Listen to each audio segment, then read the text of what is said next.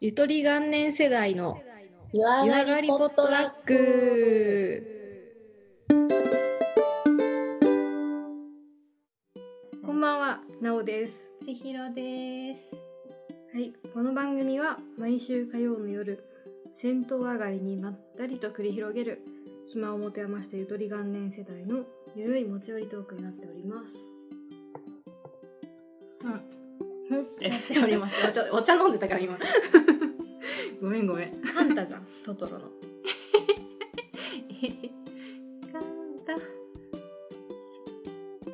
漢字のテンションで簡単じゃん。違うよ。カンタは違うよ。 こればあちゃんからって言ってる あれだよ。そうだね。そうだね。うん。私新声優の話したっけ？した？うん。うん。あよかったよかった。健忘症 やばい最近もうちょっと記憶がすぐ飛ぶからさ。しちゃよかった。うん。なんか新規銭湯はあれ前の収録以来行けてないんですけど、あのめちゃめちゃおしゃれ銭湯うん。なんだっけ何？渋谷のさ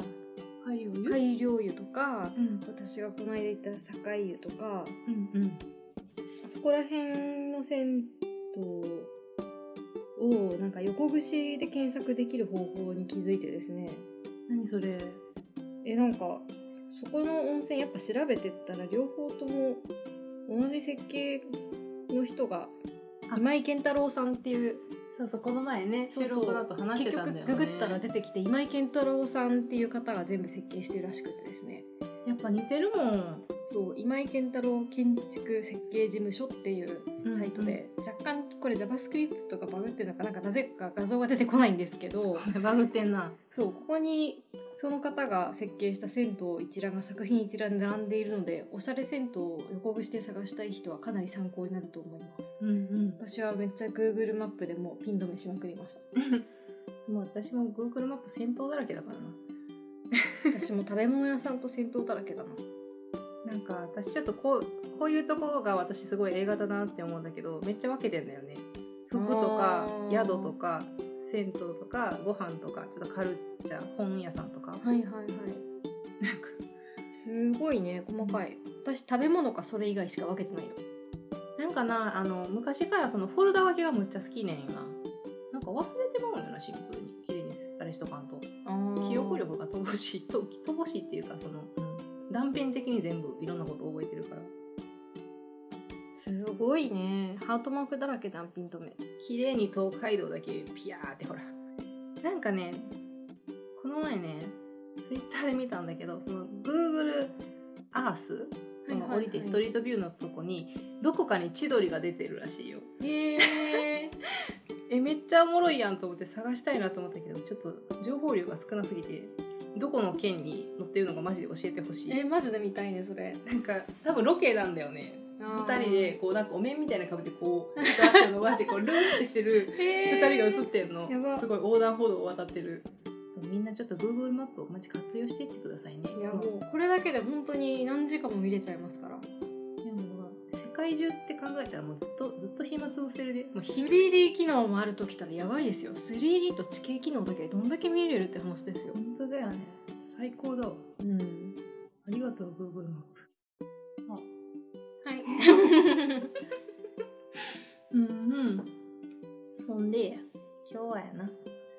日々私たちが生きている中でいかに自分の気分を上げながらご機嫌にしながらやなそうそう自分の機嫌をいかに取りながらそう自尊心をね高めていく方法をねお品書きとしたいわけですそうですねはい でそう嘘やん嘘やんいいともやったのにめっちゃ無視されたちゃんちゃちゃちゃんはい、はい、ご機嫌にする方法ありますかあいろいろありますよねなんか美味しいもの食べ行ったりとかそ服うだ買ねったりとか化粧品買ったりとかねなんか浪費系で言ったら、そのうん買う系で言ったら私あんま服買わないんだけどうんうん買う時むっちゃ買うんようんうんうんうんなんかこの間めっちゃ買ってたよねむっちゃ買ったでもめっちゃ自由だけどねでも数数よめっちゃびっくりする数を一日で買ってて そう、なんか、あの、私が大嫌いなムサコに行ったんですけど、たまた ま。武蔵小杉で降りたんですけど、なんかそこでちょっと、こう、何個か服屋さんが並んでたので、で、こう入ってたら、すっごく可愛い、オーバーサイズのジャケットみたいなのがあって、可愛いってなって、でちょっと店員さんと喋ってつ、ちょっと高かったんだけど、それは。つい買っちゃって、そうしたらスイッチがポーンってオンになって、そっからなんかめっちゃ物が欲しくなって、服とか靴とか欲しいな。そういえばちょっとメガネももう何年も変えてないからメガネ新しくしたいなとかってなって、もうそのむさこの中をゴーって歩き回って一メガネまで行くのはやばい。うそう。なんか前から変えたいと思ってたんだけど、なんかそういえば変えてないから、あ、ゾフあるやん。もう変えてまおうかなみ たいな。 すごいよね。衝動的だよね、本当に。なんかすっごいでもそれですっきりしたんだよね。それじゃよかった。自由だとダメージ少ないからよくない。そうね、メガネとかトータルで合わせても3万いかないぐらいだったね、全部で。服買って。なんか服、この間、まあ、これとかそうなんだけど、なんか銭湯行った帰りに、なんか池袋にこう乗り換えで行く用事があって、うん。なんかマジ頭ゾンビ状態でほぼ何も考えてなかったんだけど、足がルミネに向かってて、 やばいやばいやばい。なんかなんだその JK 的な思考があるな。い やパリピ感あるね。 やばい。いよね。うん池袋のルミネなんて入ったことなかったんだけど、なんか吸い込まれてて、うん。で、気がついたらステュディオスの前にいて、ん。なんかすっごいどうでもいい格好してたのジーパンに、うんなんかちょっとオーバーサイズのずっと前フジロックのスタッフなんかスタッフでボランティアスタッフで参加した時にもらえるノベルティの T シャツみたいなやつ着てて、うんうんでもほんとどうでもいい顔ですっぴんして、うん。すっぴんすっぴんでピンしてお店に入ってたんだけど 今のちょっと掘りたい。すっぴん、すっぴん。私、すっぴんやってますね。みたい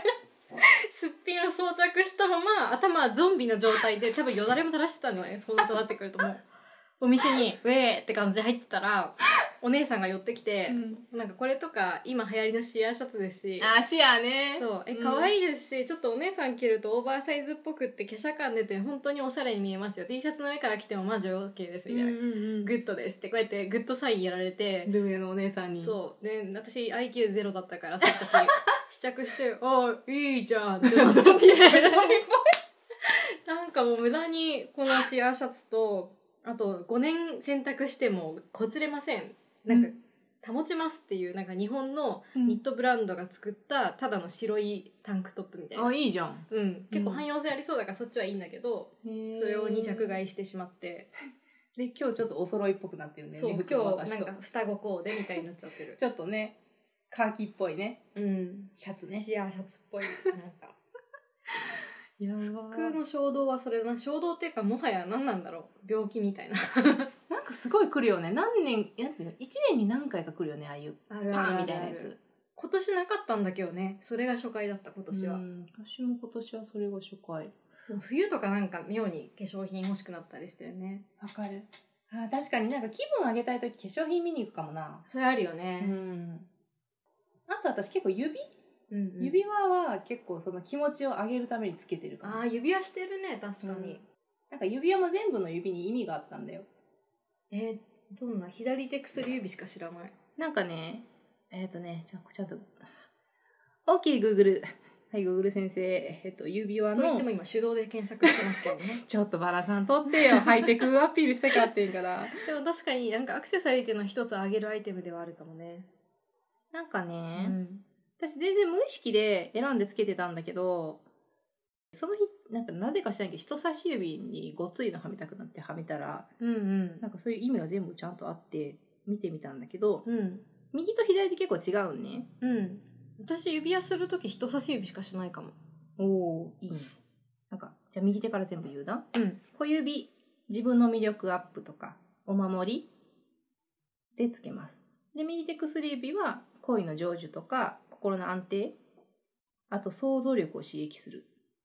えっ、と、中指は邪気から身を守る、行動力、意志を強く。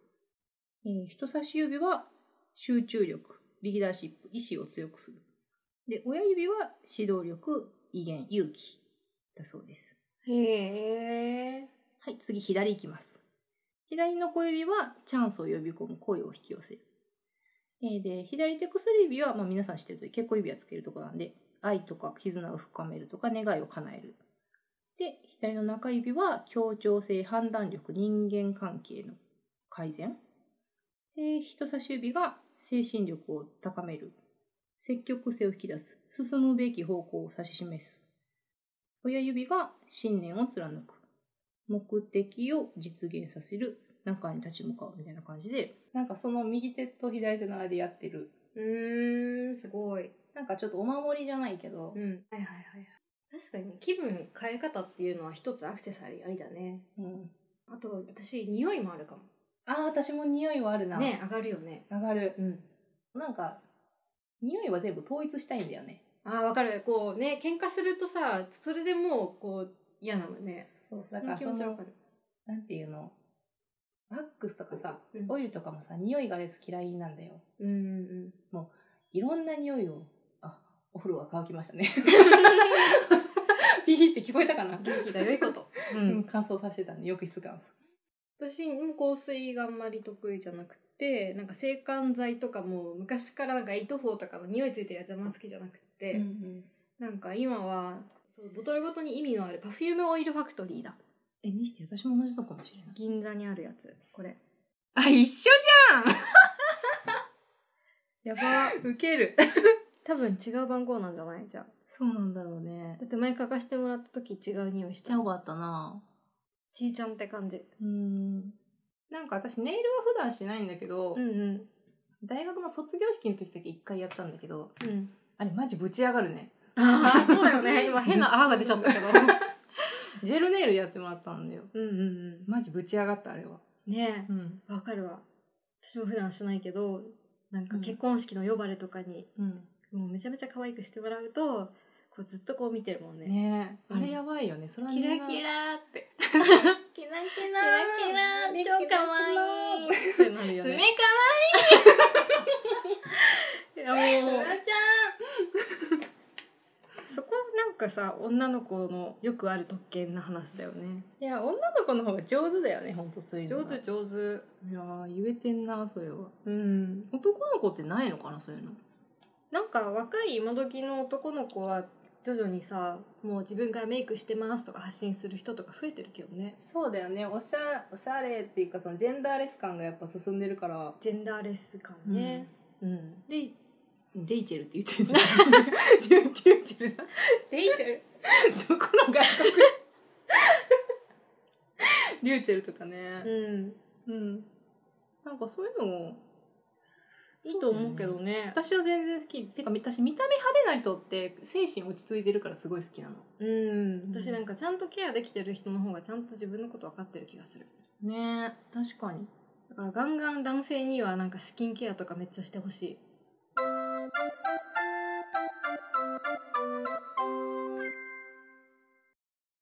男の子ってどうしてんだろう確かに酒酒はありそ酒とか食っぽいよね確かうねにそうですよねなんかそう「さよなら俺たち」をね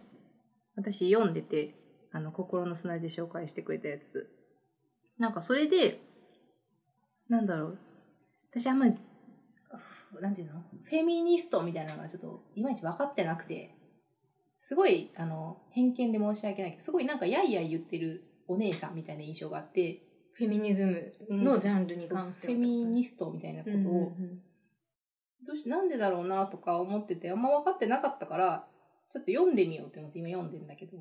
うん2章と3章がもうべらぼうに面白いへえ私は実は本屋さんでちょっと読んでペラペラって読んでなんか買うのやめちゃった派なので何が面白いかを聞きたかったんですけどそうなんかちょっとな私あんま 記憶力がちょっとたけでないのですごいざっくりなんだけどそうなんでそのさっき冒頭にその女の子はの気分の上げ方を話をしたかっていうと男の子ってそういうのなんか苦手なのかなって思ってて昔から。でなんかそのこの本を読んでたとこで男の人は自尊心を自分の中で作るのが下手くそみたいな内容があったんね。うんうんうんでなんか考えてた時にじゃあ逆に女の子ってそういうのめっちゃ上手くないって思ったんだよこれを読んでてうんでなんでかなって考えた時にさっき言ったみたいな服めっちゃ買ったりとかメイクしたりとかネイルしたりとかみたいなのが男の子よりも多いなって思ったんだよそういう発散選択肢がねそうそうそうそう、うんうんそれが当たり前ってなってる昔から、最近は男の子も全然おしゃれもするしメイクもするし、うんだけど一昔前だったらそれってなんかできない感じじゃ世間の目とかあるもんねそうそうそうそううんっていうのもあったからだからやっぱ男の子はそういうのが苦手で女の子はそういうのが得意で男の人がそういう愚痴とか聞いてても、まあ、受け入れれるじゃないけどうーんってこう聞ける力があるのかなって思ったんだよね。ねなんか余裕があるよねこっちにはまあねねうん、そうそうだからなんだろうマウストレーニングマウストレーニングマンスマンスプレーニングで合ってるとマウストレーニングあ、の男の人マンがエクスプレイングするだから、うん、私も上手に言えないけど、うんマンスプレイングでやってると思だよねだからそれの話とかもう、聞い、うんそのポッドキャストで聞いてたけど私は別に、その嫌いな人にそれされたらすごい嫌だけど別に友達とかだったらあんま嫌って思ったことなくてあーむしろなんか「へえ」みたいなうん「あそうなんや」みたいななんかちょっとまあそこまで言わんくてもいいやんってことでも別に「ほんほんほーん」みたいな感じで聞いてた派だから、うんうんうんなんかそういう意図があったんだってぐらいだよねむしそうろそうそうへえってちょっと思ったんだよね。私もあそこに関してはへえだな正直ね結構男の子が一生懸命説明してくれるの可愛いよね。かわいいかわ いいなんか自分のためにそんだけ時間割いて一生懸命やってくれてる感じがすごいそうだよ好きねむしろ。うーん。まあ、恩着せがましくなったら確かにちょっと嫌かもしれないけど、別に、そうだよね。うん、うん説明が長ったらしかったら下手くそだったらちょっとおいおいとか思うけどまあ、別にそこ含めて聞けるよね、全部。全然聞けるねへーってなるだから私も正直あんまりフェミニズム論とかさ通ってこなかったけど、なんか男の人が男の人目線でこういうジェンダーの話するっていうのが結構珍しいなって思ってねでそっから調べてったらなんかジェンダー論そのものに結構関心が出てきてって感じですね確かにでも男友達と喋っててさ、ななん、か女の子同士の遊びの話とかするんだけどなんうかん友達同士でメイクしたよとか、うんうんなんか買い物に行ってこういうの買ってそういう時こういう風にめっちゃ楽しかったよとか言うとなんかそういうのって女の子の特権だよねとかいう言われ方をしたことはあるわかるわかる、うんそうだよね。ななんんかか、羨ましいなみたいな男の人ってそういう共有できないんだなって思った。ね、うん恋愛話とかあんま男同士しないってよく聞くし、うんうんうん、そうだよね。なんか悩み相談とかもあんまりしないっていう友達もいるな男間でやっぱそれはあの男社会のなんか食うか食われるかみたいな感じなんだろうね。うんなんかそういうことをする発想がなかったってその人は言ってたななんか男同士で集まるとなんか結構下世下世話な話で盛り上がったりとかそその場のノリみたいな話になりがち。ちで結構深入りするような話ってなんかまあ年重ねていくとだんだんするようになってきたけど今までそういう発想がなかったって言ってたなその人は。あー確かに。そうだね。なんか私その今までそんな気にしたことなかったんだけどフェミニズムみたいな的なことによくよく振り返ってみたら、うん、なんか、私結構大学の部活が結構そんな感じだなってちょっとすごいこれを読んでて思って、うんうん、なんか、まあ、男性が結構多かったのもあって、なんだろうな、なんかその男同士の下世話な話とか、なんか知らんけど、蹴落とし合いじゃないけど、俺の方がすごいし、みたいな感じマとウか。ンティングってことそうそう、んとか、なんかどうせ私のことめっちゃバカに見てんだろうな、みたいな。っうんうんうんていうのはすごい思ってたね、確かに。あ言われてみたらねーあーそれはなんか別にフェミとかじゃなくてシンプルに嫌だなとは思ってた確かに貶められてるじゃないけどそういうところはやだねなんかそれは別に男とか女とか関係なくて誰でも結構嫌だね人としやられてってねたら感じでうんそういう人とやっぱ仲良くなりたくないなって今思うねうんうんうんうん私逆になんかその男女のこのよくある構図の中で言うとなんか今のは悪い意味で女の子を扱ってたけど、うんなんか何ちゃんは、まあ、なおちゃんは女の子だから、うんなんかこここういう風にしてあげるよ特別に優しくしてあげるよみたいな時あるじゃん。ーまあそれはあるよね、部うんうんうん、私はちょっとああいう場面で違和感があったかも。ああな何それって思ってた。もうねそれそれの基準なんなんって感じだよねそうそうそうそう。なんかいや別にそんなことしなくてもいいぐらいに思ってた。わかるそれめっちゃわかるわそうそうそう。なんかだよね。なんだろうな女の子だからエスコートしてあげますとそうかそうそうそう。なんか車道が僕が歩くよみたいなう嬉しいけどそんなことまでしてしなくていいよなみたいなことと結構悪くないねでもなんか男の人ってちっちゃい頃からさ女の子には優しくしてあげなきゃダメだよとかそういうの言われてるんだろうね私結構特殊な問題を抱えててなんか私あんまり自分が女の子ってことに肯定なんかできなくてうんなんか全然そのセクシャリティって複雑なわけじゃないんだけどその大学入るまでなんか自分の女の子性はあんまり認めてあげられなかったのね両親に最初男の子欲しかったって言われててそれがずっとトラウマになっててあーなんか男の子的な感じで気に入られようっていう心が結構あったんだよねでなんかあんまり女の子っぽい格好もさせてもらえなかったし着てもあんまり似合わなかったし、だから化粧とかも自分にはずっと似合わないって思ってたしっていう感じであんまり服装とかも女の子女の子できなかったし自ら女の子をアピールみたいなこともすっごい苦手で、うんうんうんそこもあって恋愛もすっごい苦手だったんだけど、っんていうまま大学に入っちゃったから結構見た目も小ざっぱりとした感じで大学生やってたんだけど、なんかそんな状態でもう大学生の男の子なんかもう大学生じゃん。大学生だねそうそうそんな状態の私に対してもなんか「奈緒ちゃんはいいよいいよ女の子だから荷物持ってあげるよ」とか普通にそういうこと言われるのがすごい違和感っていうかなんかこれ女子全般に対してそういう感じなんだへえっていう確かにねなんか不思議な感じがしたかなあそうなんやって感じだよねそうそうそうそうーんなんかそうそう、すごい、なんか、気を使われすぎると、腫れ物扱いされてる感じがして、ちょっと気になるんだよね。ううんうんうんそれまあ別になんか、優しくしてもらえるのはありがたいし、まあ、どう思うって感じなんだけど、そう、なんかそれをね、なんでなんだろうって私もちょっとずっと思ってて、なんかこの本を読んだ時に、ちょっとね、ハッてした部分が一個あったんだよ。うんうんうんなるほどっていうか、あ、そういう感覚みたいなのがあって、それがですね、ちょっと待って、開きごま。頑張れ頑張れうん見つけた。読むで。うんちょっとね、ちょっとエッチなことなので、あの、嫌な人は耳を塞いどいてください。えっと、この作者の人が初めて、その、その時当時の彼女とエッチをした時に、この経験を通じて自分の中にある種の加害意識のようなものがインストールされた実感もあるみたいな。それは、そ挿入は相手に痛みを与える行為という感覚だってなったんだって。なんかうんうんえーって思ったんだよね、その時に。それでなんていうの、加害者意識が芽生えんだ、みたいな。うんうんうんうんうんえ、男の人ってそんなこと考えてたのみたいな。でも、なんだろう、その行為ってさ、なんか別の言葉で言い換えた時に用意されてる言葉として犯すとかあるもんね。あ、そうだよねん。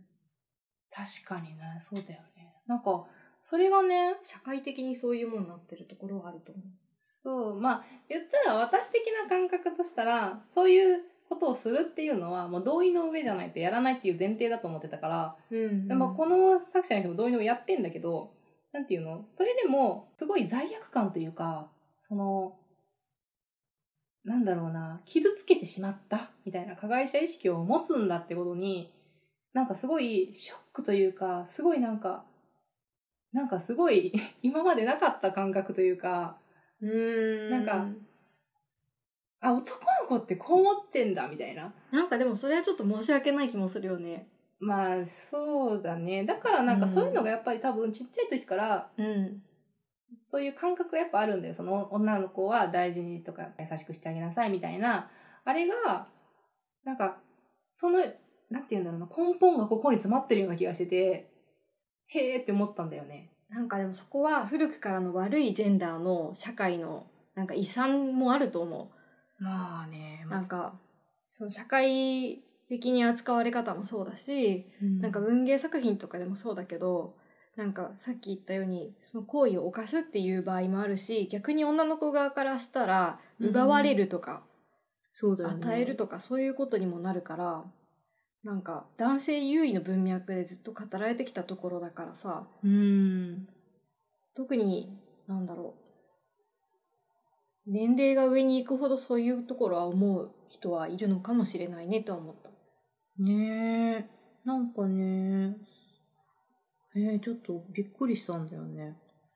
でもそういう意識がねなんかあるって赤裸々にそこまで語っちゃうのはすごい本だね面白いんだよこの2章と3章がむちゃくちゃ私的に面白かったんだよ、そのなんていうのファニーの面白さじゃなくてインタレストの方の面白いうんうんうんなるほどみたいな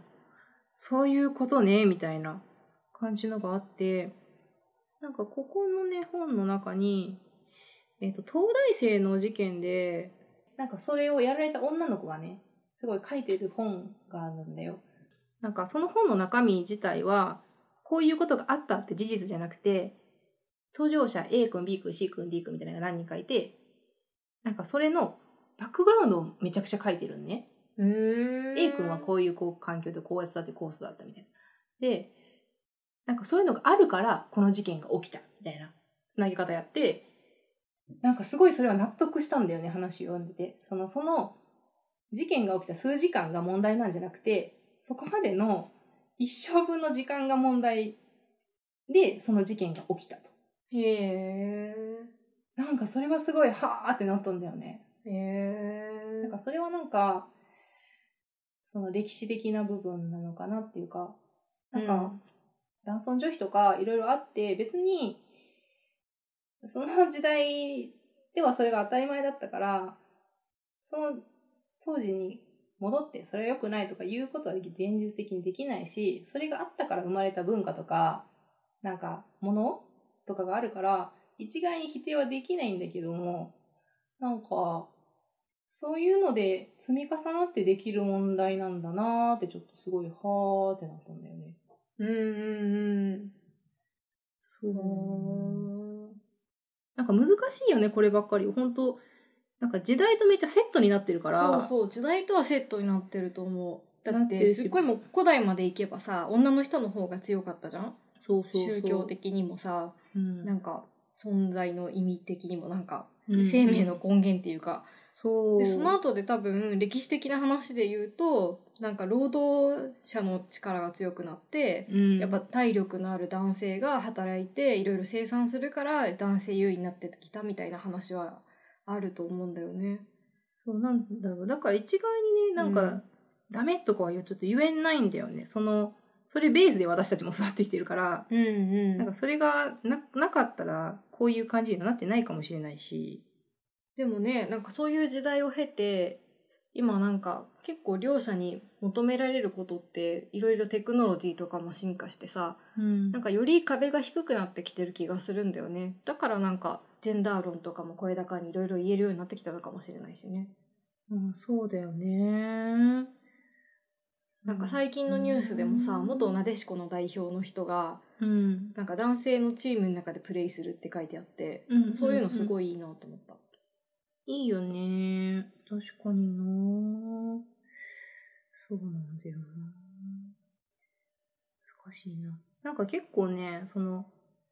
モテ仕草で指しすせそってあるじゃん。うんうんあれについても語られてて、なんか小学生女子にまで求められる男受けみたいな、そういうなんか本が雑誌あれ話題になったよね。そうそうそう、あれの話をもうここに書いてあって、うんあー、指しすせそか、みたいな感じになって、なんか、どうなんだろうね。なんかそんな無意識、なんていうの意識的に指しすせそを言った覚えがあんまないので、個人的には。うんでも多分言ってんだろうな、みたいな。 うんうん うんうんなんか、うーん、そんな感じはあるかもな。あ、なんか今褒めてほしいって思ってんだな、とか、ちょっとなんとなく感察知して、あ、すごいね、とかを多分言ってんだと思う。私意識的に行ったことあるへえなんかもうどうでもいい会話でめんどくさいなって思った時使ってたかもあーだから逆になんかそれはこっちが向こうに対して失礼な態度を取ってたんだろうねそうだろうもねうそれで済ませておけばいいやってところはあったからまあもうさっさと終わらせようみたいな感じってことだよね、うんうんまあまあでもそうっすねパフォーマンスだよねそれってある意味そうそううんでも差しすせそって意識はしてなかったけどなんかそういう何相手を軽く上げるみたいな言葉は多分使ってたと思うなそうだねちょっと転がすじゃないけどそうそうそうそれもあるからなんか別にそうねそ それだからなんか悪いとかなんかむずいんだよなこれす ごいわかんないんだよな、そういう女性像をなんか求められすぎてきたからテンプレみたいになってる公害はあると思う。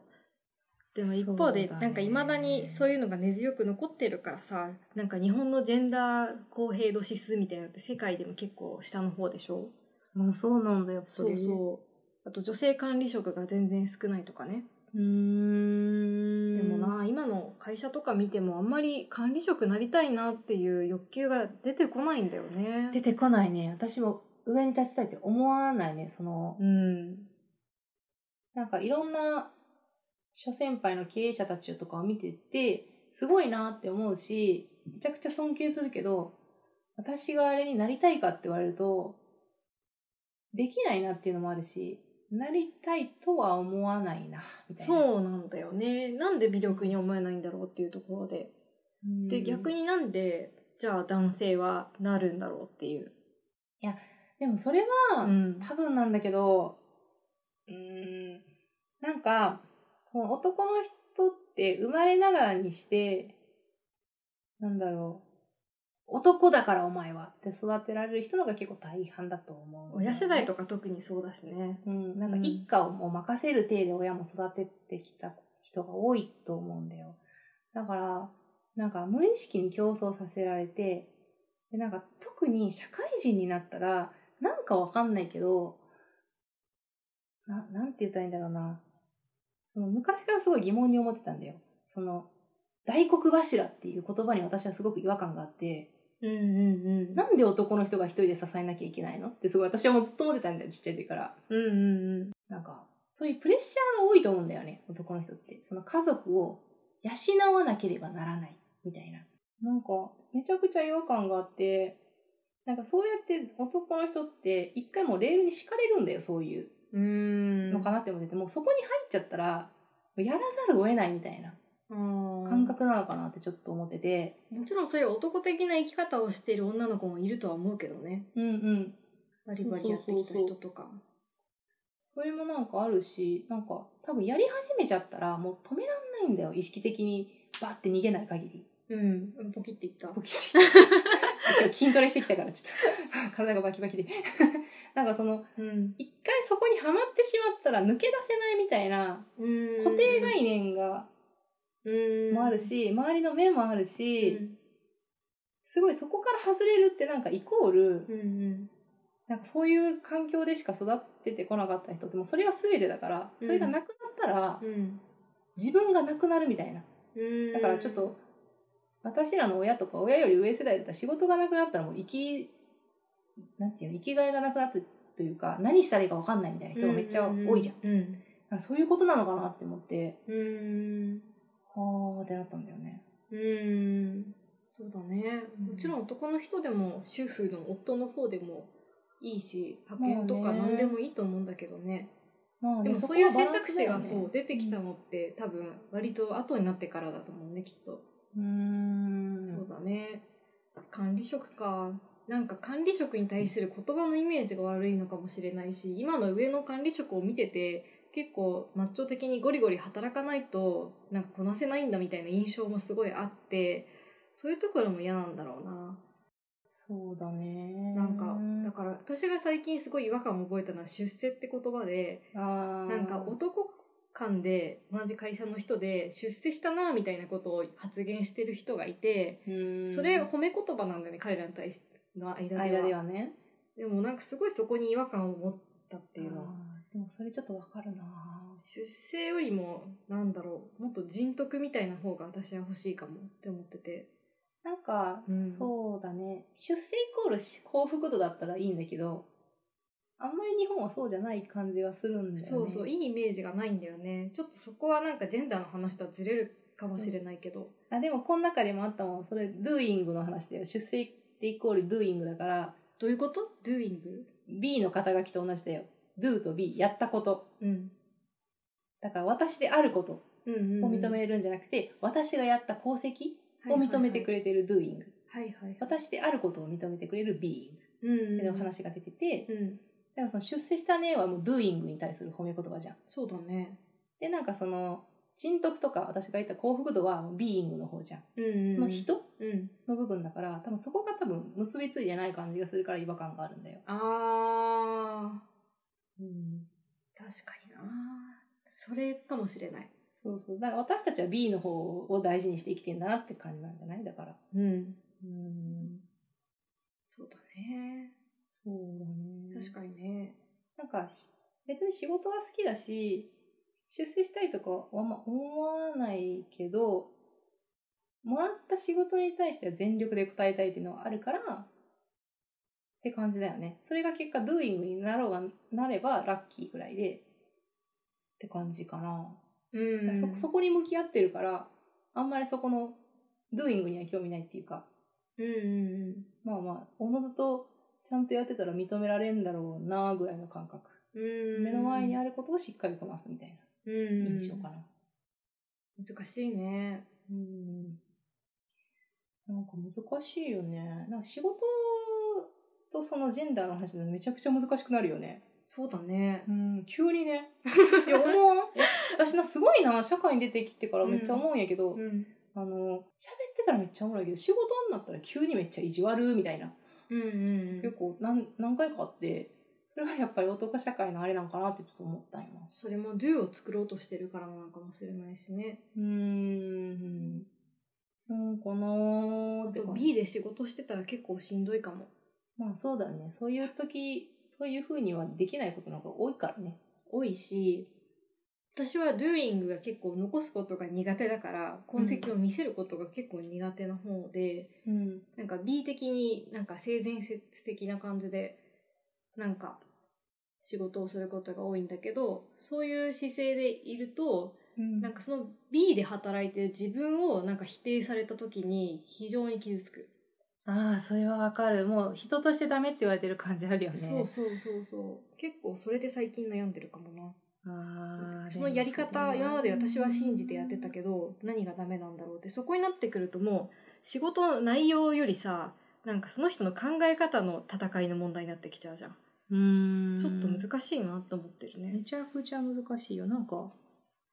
そうだよね。なんか私は結構そのデザイナーなので、やっぱ先輩からダメ出しとかもやっぱされるんですよ。チェックとか出して。初めの頃は、その、なんだろうな、その自分が考えてこうやってこうやってやりましたみたいなことを否定されると、もう人格を否定されてる気分になったもん。うん。だからその先輩がさ、うんなんか do を否定してんのか B を否定してんのかっていう見極めちゃんとしていかないとって感じだよね、怒られた時に。そうだよ私ね。もそれできてい。ないな。うん。なんかだからマッチョな感じで働くのが合ってないのかも結構私弱いところをちゃんと自分は弱いですって言いながらみんなそういうの公開しながら働いていこうよっていうスタンスだからなそうだね。なんうか、んうんすごいね、えっと、この前、言われて、はっと思ったのが、その私たち、私となおちゃんって性格全然違うから、 なんで仲いいんだろうみたいな、ねそう話というか、なんで違うのに一緒にいるんだろうみたいな話になった時に、なんで喧嘩しないんだろうみたいなねとか、なんか旗から見たらちょっと喧嘩してるっぽく言い合ってるけど、私らは全然喧嘩してる気じゃないみたいなこととか結構あるじゃんあるあるみたいなことがあって、それを、あ、それはこれかもって思ったのがあって、ああ、もうまた見つけらんない。 探し物は何ですかででで見つけにいくいものですかでででカバンの中も机の中も探したけれど見つからないのに。うふふ始まっちゃうよあ、これや。あ出てきたまた。なんかえっとね、うんここれ何章なんだろうなんかあったんだよねその日本のシンプルはエンプティだみたいな話をしてる中でそのん日本の何シンプルっていう日本人が使うシンプルはエンプティの意味だみたいな話の章があってほーでさっきの「さよなら俺たちそうさよなら俺たちの中で,、でなんかコミュニケーションは日本人はハイコンテクストなやり取りが多いけどそれがイコールエンプティね」空気読めや的なことそうそうそうなんかなん余白とか余地を楽しみながら喋るみたいなあめちゃくちゃ日本っぽい文化だなって思ってたんだけどそうじゃなくてもうちょっとローコンテクストに話すべきだみたいなそれがなんかそのすれ違いを減らせるみたいなことがあってうん章があって、その中であった時に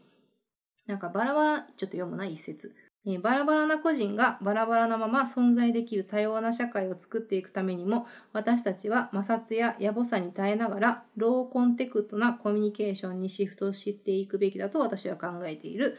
その社会ではおそらくすれ違いは不幸なものではなくなっているはずだって読んでてなんかそれが結構私となおちゃんっぽいなって思ったのとこれは結構私が今いる会社っぽいなってめっちゃ思ったんだよね。だから、なんだろう、別に違っても、別にすれ違ったり意見が合わなくても、不幸じゃないというか。 ダイバーシティよねダイバーシティ ダイバーシティダイバーシティでしょ多様 性生物多様性ですようん、なんか、そうだよね。なんかその違うことに対して、いやいや言われたらイラってするけど、なんかシンプルに興味として、え、どういうことなのとか、え、わからへんとか、って言われたらこっちも普通に答えようって思うし、うん、そこの違いだよね。その対等か否かみたいな感じじゃないそうそうそうそうそうなんかズレがあるままだと絶対衝突するからうん。なんかなんか表面上のその性格のズレとか気持ちのズレとかあるかもしれないけど根本なんか人間って生き物でしょっていうところある気がしててそうだね。うん所詮人だよね。そうそう なんかちーちゃんとはそこの感覚が似てるんだと思似てると思う。で、なんなかう、うんそうそう、あの、なおちゃんのいいところは、その、物事をはっきり言うから、その、多分海外で、そう、なんていうの、生活したベースも培ってるからだと思うんだけど、そこをなんか、躊躇なく言ってくれるのが、私的には気持ちいいんだよね。うんん。私は何にも考えてないけどなんかみんな面白いなって見てる からみんな面白いなと思います。生物多様性だなって感じ確かに私も所詮人だからなって思って付き合ってる節はあるかもな。うんうん。大丈夫っしょだって人だもんみたいなそうそう感じはあるな。うん日本語通じるしそうだね。うんえーなんかこういう問題って難しいじゃん。その、私、なんかその物事を解決するにあたって、なんて、なんて言うんだろう。考えなきゃいけないことと、考えてもどうにもならないことってあるじゃん。うんうんその考えてもどうにもならないことは、なんか、変に考えすぎちゃダメだと思うんだよね。うんうんしょうもないもんね考えてもそうそうそうあの気づかれするだけだから、うん解決すべき問題を一個一個解決していったらいいんじゃないかなって個人的には思ったその目の前にいる人をうんうん大事にするとか、なんかそうそれでしか解決できないと思ううん私もフェミニズムの話はちょっと今問題が多大きすぎくて、抽象的すぎて自分の問題として今ホットじゃないからピンポイントにこれっていう考えは持てないけど何か対面した時にきっと考えが出てくるんだろうなとは思います。ねえでもなんか面白かったんだよ私はすごくその新しい発見があった2章3章ですねちょっとそこだけもう一回読んでみようかな。なんかすごいね、今までない感覚になった。うん。うん。なるほど、みたいな。なんと言いますか。なんか、だから人って面白いなって思ったような、これを読んだ時に。うんこの2章3章を。なんか、だってしんどい部分とかもめっちゃあるけど、それ含めて面白いなって思ったんだよね。うんうそうなんですよ。そう、ちょっとな、これ、これ結構大事だからちゃんと言いたいんですけど、面白いって言葉をみんな軽く使いすぎやと思ってて、うん。そのさっきも言ったけどファニーじゃなくてインタレストの面白いがあって私これめちゃくちゃ好きな言葉でキキキリンさんの言葉なんだけどあの楽しむんじゃない面白がることよっていうのがあって物事に大事なのはなんか楽しいって受動的じゃんうん。見てて楽しいとか、うん。だから、その何々されるとかうん。相手となんか議論してなくて受けてるだけじゃんうん。っていうのもあってでも面白がるって自分も自主的に何かしないとできないことなんだようん。うん。そうそうなんかそういうのが大事なのかなって個人的には思っててうん。うんだからそうだね楽しむんじゃなくて面白がることよっていう精神でなるほど、ね。人と接している、だからあんまり楽しんできてとか旅行とかだったら言うけどなんかその勝負に行く時とかにはあんま友達に言ったりしないああ。うんなんなんていうの面白がってきてみたいな感じうんうんうんうんうん。そうだね。面白いと思えるやり方でやってみたらいいんじゃないみたいな感じで言うかな。うんううん。ん。大事だね。うん。難しいね。い、生きとし、生けるすべてのものへ。でも考えたこともなかったから、いい考えるきっかけになったんじゃないでしょうか。問題定義ですね。うん。アートシンキング的なやつっていう感じなんですかね。なんか。うん、ちゃんと喋れてんのかな、これ。 なんか不安になってくるよ ね。ちゃん内内部な問題なだけに。取れてる取れてるきっと。じゃあ締めますね、はいえーお便り感想お待ちしております紹介文のところに Google フォームの URL を貼っているので私たちに話してほしいお品書きやお悩み募集したお題に関してなどじゃんじゃんお待ちしておりますまた感想は「ハッシュタグゆアポドレ」もお待ちしております今ちょっと蛍の光流れてるイメージで朗読風に言ってみました そうそうなおちゃんが朗読ちっちゃんうまいと思うよって言ってくれて絶対あの句読点とかちゃんと間を空けて読む上手な人だったんだろうなって感じがしてて。私あの妄想癖があるからねちょっとその入り込みやすいので世界 に憑依系俳優なんだ。憑依系俳優です知らんかっそんな感じでではではた。おやすみおなやさすーい。みなさい